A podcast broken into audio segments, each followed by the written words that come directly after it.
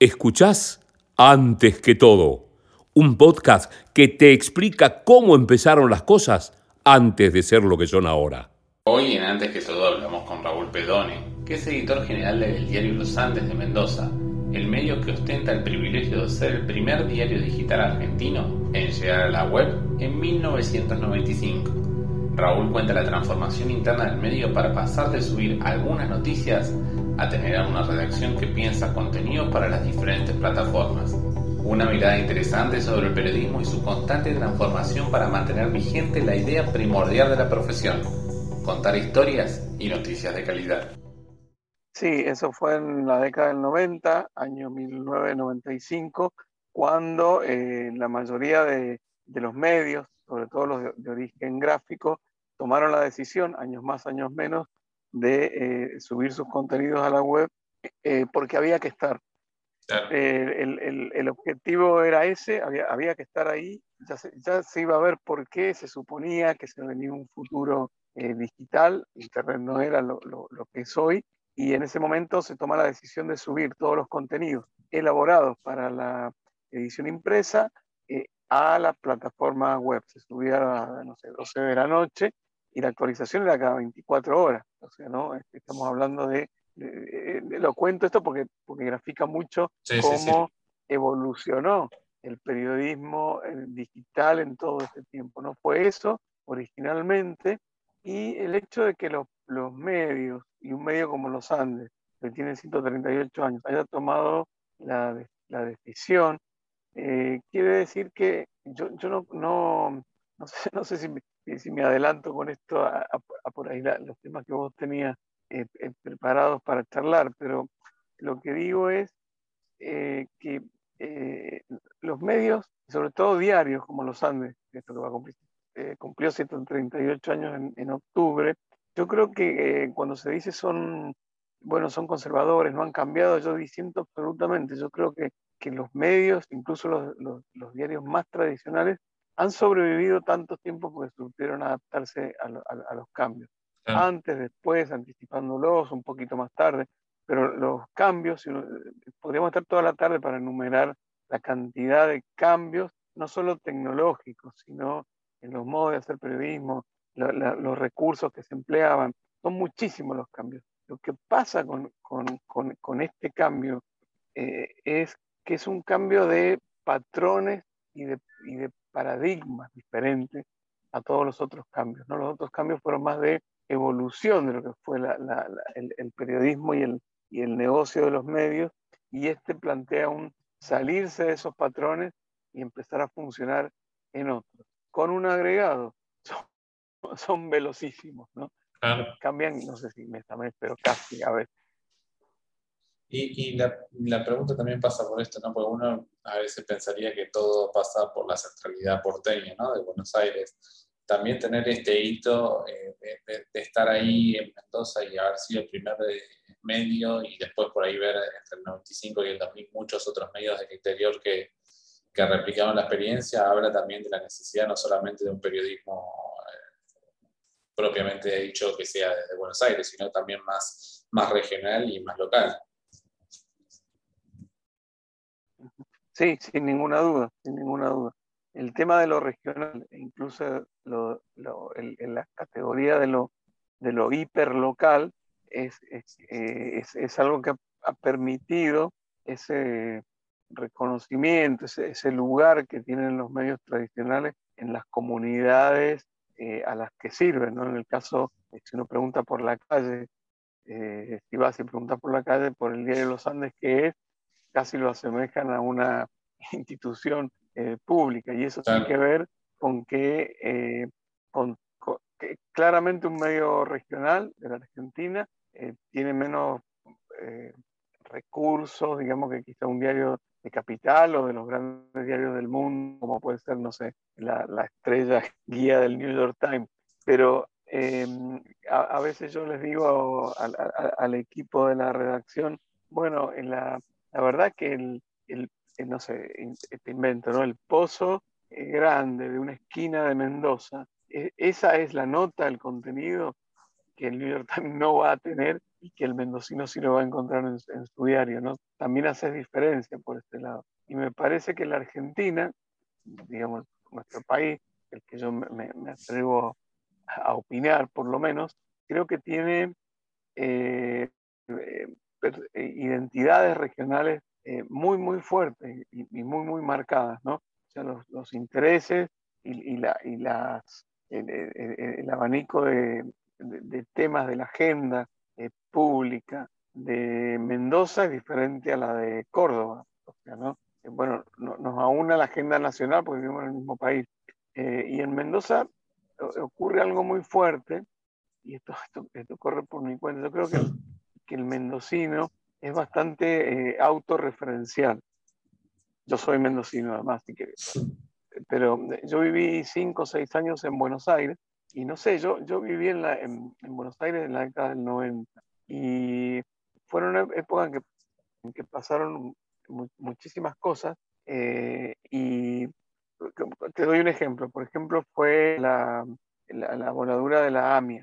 Eh, y bueno, yo, yo recuerdo yo recuerdo que, ese, ataque, eh, bueno, eh, estuvo en la etapa de, y me acuerdo que lo seguí específicamente ahí, fue etapa 13 días, ¿no? Porque 13 días fue, fue etapa y con muchas páginas de despliegue en la edición impresa. Yo volví después a Buenos Aires, a Mendoza, a familiares, y la gente no hablaba de eso, ¿viste? hablaba de los, de los temas mendocinos, ¿viste? el gobernador, que es el precio de la uva, ¿viste? Estaba, vamos a centrarlo en, sus temas, ¿no?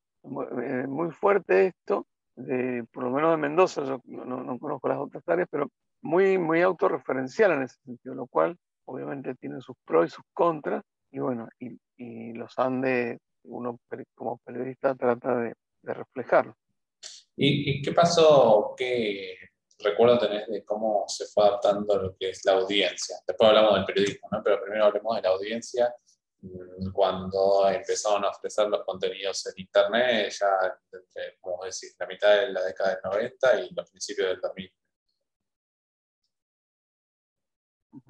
Y bueno, después, específicamente en los Andes, la, la, conducción que empezó, eh, que tuvo durante el comienzo de los años 2000, digamos, la del nuevo siglo, eh, empezaron a ver el tema de eh, del, del, negocio digital que empezaba a asomar. La decisión que se tomó en los Andes, más allá de, que si uno no, y eran otras épocas, también no se, se puede mirar las, decisiones con los, con los, ojos de hoy, pero fue generar una unidad de negocios digitales eh, diferente. Y, eh, y eso hizo que, en, eh, que, lo, que los Andes empezara a, armar y alimentar una redacción paralela. Esto sí pasó en muchas redacciones, ¿no? Estaba, eh, estaba la redacción tradicional y en un rincón de la sala estaban los, internet, la web o los, los los decía, el pibe, los pibes del online. Claro, bueno.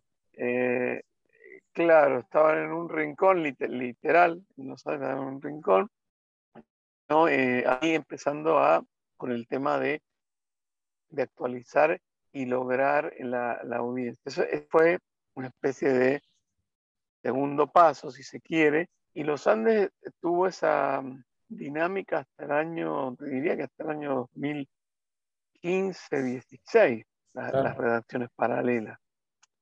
no es que, no es que la, la, cabeza, eh, la cabeza de lo que era el, digital, la versión digital, eh, estaba integrada a, lo que era la mesa de redacción, pero los periodistas eh, eran diferentes y a veces las notas eran diferentes y a veces había notas duplicadas, digamos, ¿no? todas estas cosas que, que pasaban en esa época hasta que en, en 2016, 2017, em, se va el director periodístico que estaba y asumo yo como editor general de los Andes, y bueno, y entre las cosas que yo planteé, la necesidad de unificar y tener una sola redacción, y, bien, bueno, hay roles, turnos, formatos diferentes, plataformas diferentes, eso sí se podía revisar y ver, pero yo planteé que hubiese una sola redacción y bueno, hicimos ese proceso eh,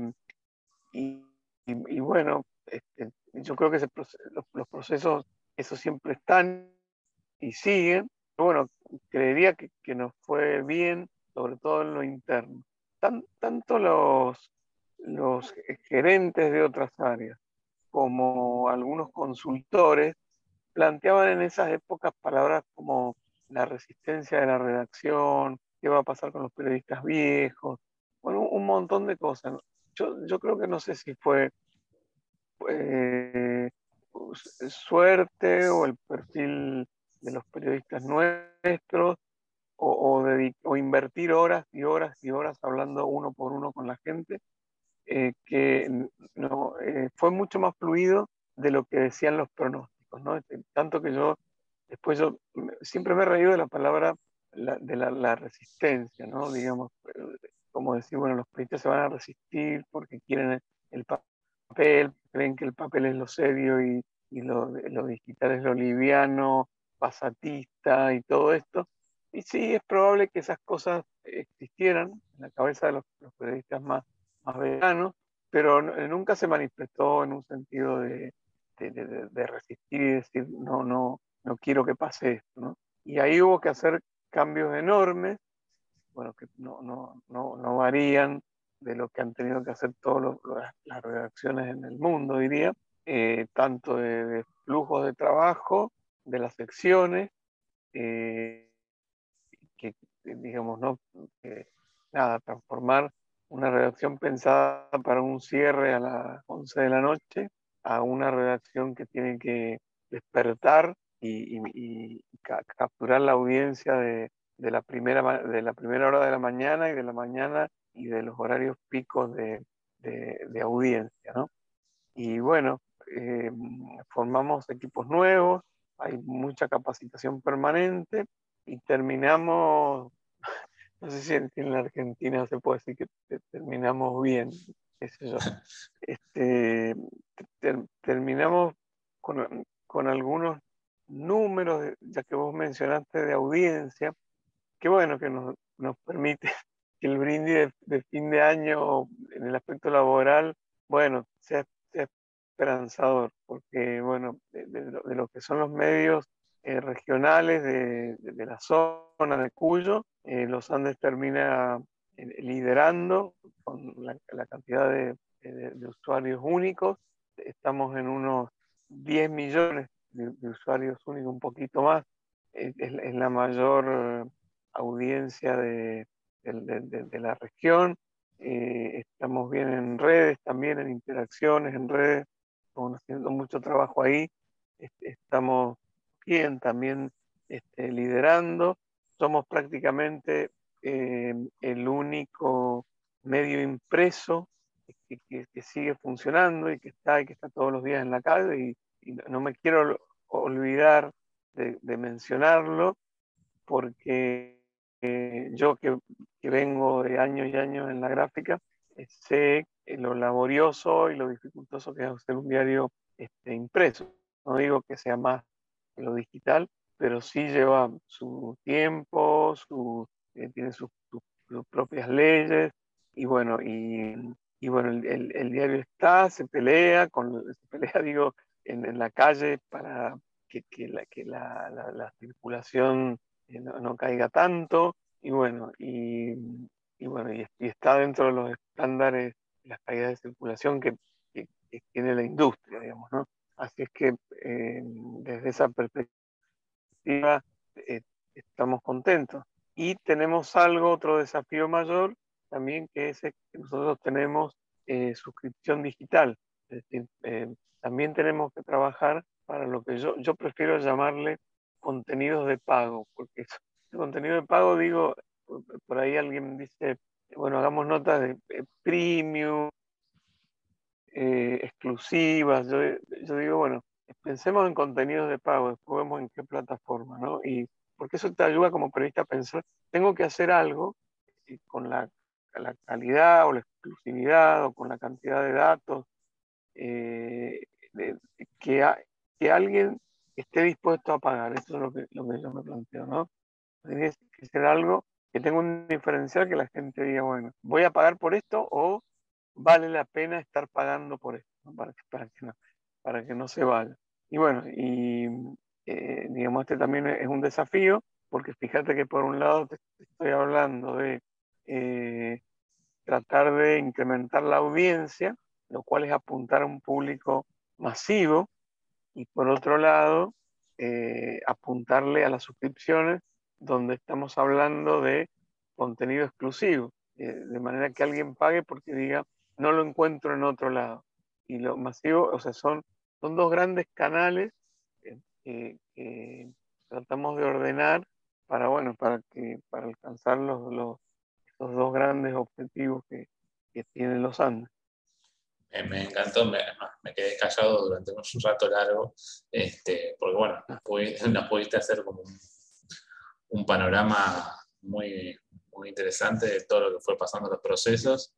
Y me quedo también con esto, ¿no? De que todo lo, porque era una de las preguntas que también tenía, cómo se adaptó internamente la, redacción, que es uno de los problemas que sigue existiendo en muchas redacciones del interior, y por ahí en este podcast lo vamos charlando siempre, y que siempre está, este, por más, no sé la, la envergadura de la redacción en cantidad de personas, pero siempre está latente esto de, bueno, que puede llegar a haber una resistencia o algo al cambio, y también... Eh, la parte de hitos, ¿no? Estoy diciendo que recién en 2015, 2016 tomaron esta decisión real de, de meterle para adelante. Meterle para adelante, unificar. Yo, creo que la, no sé si es el último punto de, de, resistencia, ya que es la palabra. Sí, pero en, en lo que le llamaban, me acuerdo en el, en el 16, yo tenía llamada por teléfono, veía consultaba, teníamos alguna empresa consultora, eh, hablaba mucho del término evangelización. ¿no? Bueno, vos tenés que evangelizar la redacción uno por uno. Y creo que una, una, instancia de evangelización que queda, eh, si es que hablamos de esos puntos donde, donde puede llegar a costar más el cambio, es em, e, e, eliminar la identificación que hay, la mencioné recién, entre periodismo impreso serio periodismo digital, eh, pasatista, poco profundo, etc. Porque em, cuando ese clic le hace al periodista en la cabeza y se da cuenta que los mismos estándares de, de, calidad, de chequeo de fuentes, de contrastar eh, eh, de documentar su nota, bueno, todos todo esos, esos patrones, que, esos condimentos, digamos, que hace, o requisitos que hacen a que, a que un contenido tenga esa calidad buscada, eh, perfectamente son aplicables eh, a, la web. Lo que te está cambiando, en todo caso, son eh, los formatos, porque, porque ya es, estás en una plataforma audiovisual y puedes ponerle video, puedes ponerle audio, etcétera, etcétera. Y obviamente el, el, la, bueno, la plataforma, una cosa se imprime y la otra para, para verlo en una pantalla. Pero vos, el, la sustancia del periodismo no tiene por qué cambiar. No, no hay razón para, para que eso pase. Cuando, por eso yo ahora, eh, y es, como un desafío para el, para el año próximo, nosotros tenemos un grupo de periodistas muy buenos que están eh, enfocados y jefes incluso muy fuertemente todavía al impreso, eh, que a lo mejor están no, me animo, por ahí te invento, pero no sé, 70% todavía pensando, viste, en la tapa, cómo quedaron los títulos, las fotos, ¿qué? y bueno, y un 30% para la web, porque bueno, la, web anda igual y, se actualiza igual, entonces no, no, no está el mismo foco. Entonces, lo que yo mm, quería, nosotros tenemos que hacer una especie de, división, es decirle a esas personas, eh, toda esa preocupación que vos pones porque algo esté bien titulado, porque la foto sea buena, porque un epígrafe no diga cualquier cosa, sino que identifique lo que se ve en la imagen. Todas este, este, e, estas cosas que, aplicables al, periodismo eh, de, mayor calidad, o de, bueno, todo eso em, yo decía llevarlo a, eh, a contenido de pago. Eh, y, después ¿En qué plataforma va? Es una segunda instancia. bueno, la, cabeza no está puesta en que si va a ser impreso digital. Se supone que tenemos que ir a hacer eh, digital first, como se dice. vamos, a, vamos a hacer primero digital.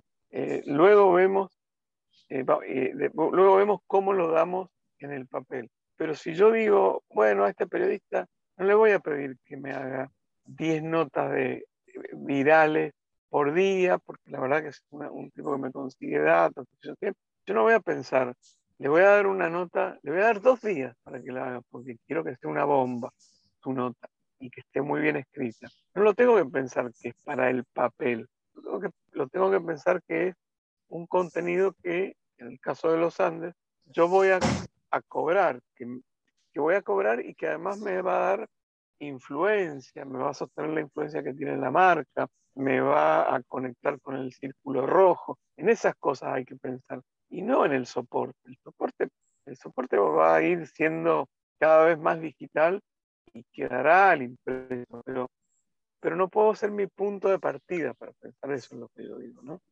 Eh, lo, último que te pregunto, ese me parece ah, que la próxima instancia. Sí, no, digo, esa es la última, no sé si la última, eh, una instancia más de, de esa evangelización de la que he hablado. Lo último que te pregunto para no molestarte más tiene que ver justamente con todas estas instancias que se van pues formando y vos creo que lo, lo, has mencionado, ¿no? que tiene que ver con los nuevos roles, con los nuevos requisitos yo siempre digo que este podcast lo escuchan eh, por ahí muchos que son estudiantes y están en época, no sé, necesitan algún dato relacionado con redacciones y demás cuestiones, y siempre trato de darle algún, o que el entrevistado dé alguna idea de qué es lo que están buscando hoy las redacciones, ¿no? Después de pasar todo este proceso. Em, te, digo en términos personales, mi respuesta.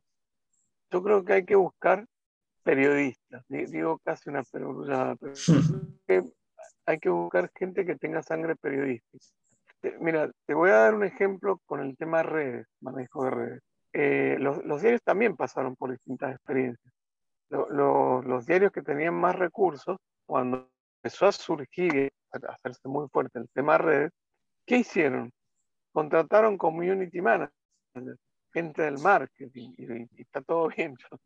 Pero, eh, ¿qué, pasaba con, esa gente? Esa gente lo que hacía era detectar las tendencias, bueno, lo, lo, que, lo que hace hoy, community manager de, las tendencias editoriales, las comerciales, eh, por dónde estaba yendo la cosa, que se hablando en la web, todo, este tipo de cosas las iban haciendo. Pero, ¿qué pasaba? Eh, tenían que pedirle a la redacción que elaborara los contenidos. Hasta que se, eh, esto me lo, contó muy bien, eh, con un ejemplo muy bueno, un, un jefe de, de Olé, que en esa época que me dice, no, nosotros pusimos un pibe de la redacción a esta redes. O sea, es mejor que un periodista aprenda a manejar redes, porque lo va a hacer y lo va a hacer con sentido periodístico, a que alguien que en la, en, eh, maneje eh, teóricamente y se ponga a investigar y a ver qué es el periodismo. Y de hecho nosotros tenemos, eh, bueno, y el ejemplo este que me dio, que nosotros lo vivimos a diario, me dijo, está hablando de que Messi no sé qué cosa, ¿no? No sé qué Messi a lo mejor se va del Barcelona. El, el, el, el chico está en, el chico, la persona, el periodista que está en, en redes, no le pide a nadie subir esto a, las redes. Lo hace él y lo sube en el momento que quiere, el, que es, el que cree que va a ser más efectivo, el que cree que puede monetizar. Todo, eso maneja un, un, un, community manager de un medio. Y no necesita pedirle a nadie, o sea, lo escribe, lo titula para que funcionen los buscadores. entonces, eso fue rindiendo mucho más. Los diarios, las redacciones, que antes buscaban eh, periodistas que, trabajaran, con el, que eh, sintonizaran con el oficio, que trabajaran bien, hoy también están buscando este tipo de perfiles profesionales que tienen que ver con el tráfico, con el análisis de con el manejo de redes, con eh, los videos, que, también estamos haciendo experiencia. Creo que eh, el abanico ahí se hace más complejo y bueno, y, hoy los, los medios buscan eh, periodistas que, que sean, valga la redundancia, además de buenos periodistas, que sepan manejar todo este tipo de recursos que vienen de nuevas tecnologías y, el mundo digital. Escuchaste antes que todo un podcast pensado, producido y realizado por José Di Bartolo. Todos los episodios están disponibles en Spotify. Seguí a arroba José Di Bartolo en las redes para más contenidos relacionados.